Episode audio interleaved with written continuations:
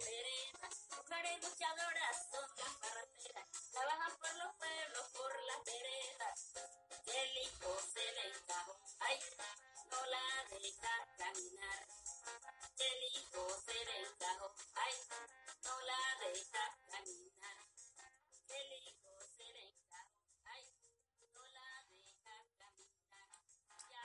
Acabamos de escuchar la canción Las Parteras de nuestra artista invitada, Luz del Carmen Serna de Valencia, más conocida como Luchi Serna, quien hoy nos acompañará en nuestro podcast para hablar sobre la literatura afro y la incidencia que ésta ha tenido en su vida.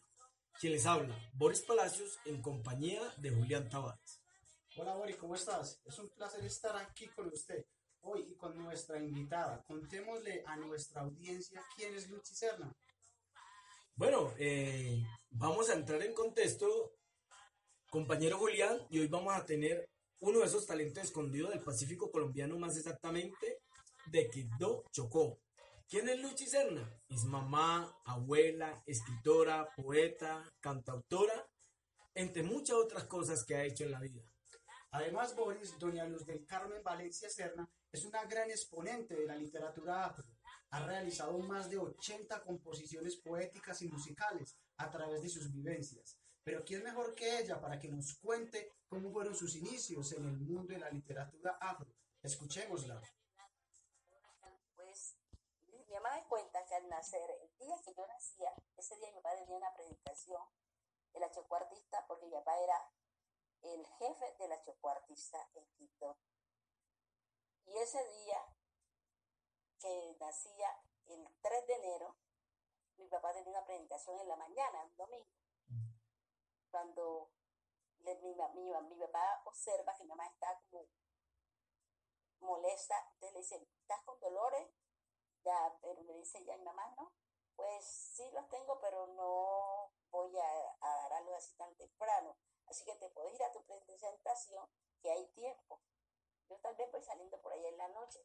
Y así fue. Mi papá se fue, tuvo tiempo, porque era la presentación que era a las 11, me contaba ella, y entonces pudo realizar su, tra- su labor como él quería, que le gustaba, y luego en realidad en la tarde ya nada más que como a las 8 de la noche nací yo. Por otro lado, muy pequeña, mi papá acostumbraba a celebrar la Navidad, hacernos así, hiciéramos dramas, él nos enseñaba para que hiciéramos presentaciones. Estábamos en ese tiempo en Ismina, yo estaba muy pequeña, pero él me enseñó La Ronca Tempestad, una poesía, y entonces nos enseñaba dramitas, cantos, para que nosotros, a las personas que venían a rezar, después las la- hiciéramos una distracción por intermedio de nuestras composiciones que él nos hacía, nos hacía conocer. Y nos enseñaba cómo declamar, cómo hablar. Luz del Carmen Serna de Valencia, conocida como Luchi, nació en Quibdó el 3 de enero de 1944. Es la cuarta de 11 hermanos. Es jubilada, trabajó como secretaria general del Instituto Integrado Carrasquilla Industrial. Desde muy temprano edad mostró habilidades para el canto. Vamos a escuchar sus primeros inicios en el canto. Cantaba, y mi niña soy yo, aunque aquí no nació. Señora que cantaba eso. Mi niña soy yo, aunque aquí no nació. La maestra Luchi Serna fue influenciada por sus maestros de escuela en la parte de composición musical. Fue allí donde desarrolla sus habilidades para la poesía. a cuando ya entré a la escuela, coincidencialmente encontré con unas profesoras que les me enseñaban composiciones a la madre, llevaban a la emisora, me hacían pre- presentaciones en el colegio, me enseñaron Ángeles Negro, una hermana Fabiola Inés de Santa Rosa, en un drama que organizó, me enseñó una canción Ángeles Negro para que yo la cantara, porque me veían pues como esa actitud. A mí me inquietó cuando mis hijas empezaron a tener sus niños, entonces creé una composición que dice a tu segundo embarazo. Dice, educa, forma a tus hijos, dándole un trato adecuado, que el egoísmo comienza desde que queda en estado. Cuando el niño allá en tu vientre se estire o se recoja, sobe suave su barriga, tome al grande de la mano para que vaya sintiendo que allí dentro está su hermano y dígale con ser niña o niño. Échele el brazo diciendo, vas a tener compañía con quien saltar y jugar. Y cuando estén grandecitos, también saldrán a pasear. Se irán juntos a la escuela, compartirán sus recreos. Nunca vayan a pelear, entre hermanos, no, eso es feo. Bueno, y siguiendo con esta gran invitada, vamos a entrar un poco y ahondar sobre lo que es la literatura afro, cómo ha sido para ella esa influencia, qué autores colombianos o chocuanos conoce la señora Luchi Serna sobre esa literatura de los diferentes, de las diferentes eh, escuelas, podríamos decir, o como se dice en ese argot, si es poesía costumbrista, si es eh, literatura regional.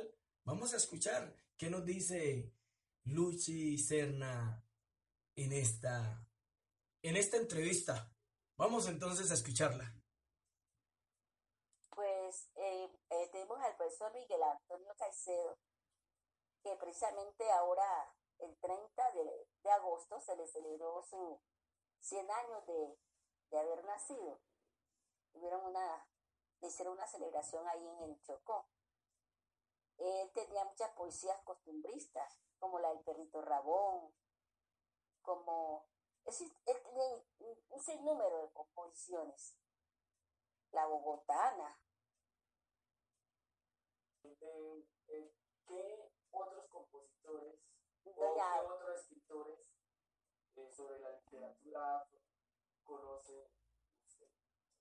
doña Teresa Martínez de Varela, la mamá de Jairo Varela, que hizo incluso el, el himno al Carrasquilla. ¿Qué otros, qué otros que nos puedan mencionar eh, que usted de pronto en eh? Eida Caicedo, la, la hermana de Eida Caicedo, también hija del profesor Miguel, Miguel Caicedo, también son escritoras. Madre está sufriendo. Una madre está sufriendo. Una madre está muriendo. Porque ve que se desangra y no para de sangrar. Y la guerra entre sus hijos no ha logrado apaciguar. Viudas, niños indefensos, la hacen desesperar.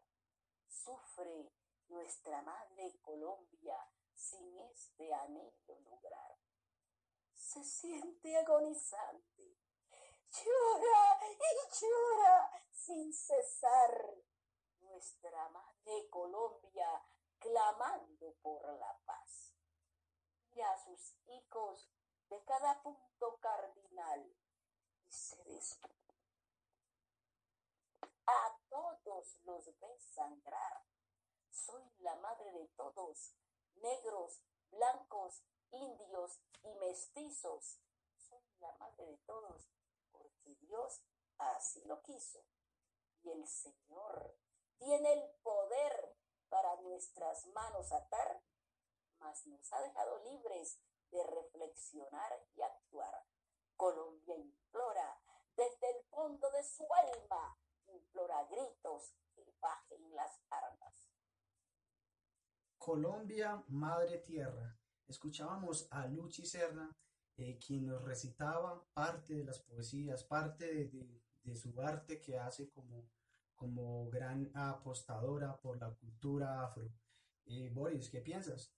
Bueno, es yo lo que decía desde el principio, uno de los talentos escondidos que tenemos y que tenemos que empezar a mostrarlos porque ha sido invisibilizado, al igual que la literatura afro. Bueno, es una reflexión que podemos dejar para todos los que nos escuchan. Esto es una producción realizada por Boris Palacios y Julián Tavares para el diplomado Contar lo nuestro.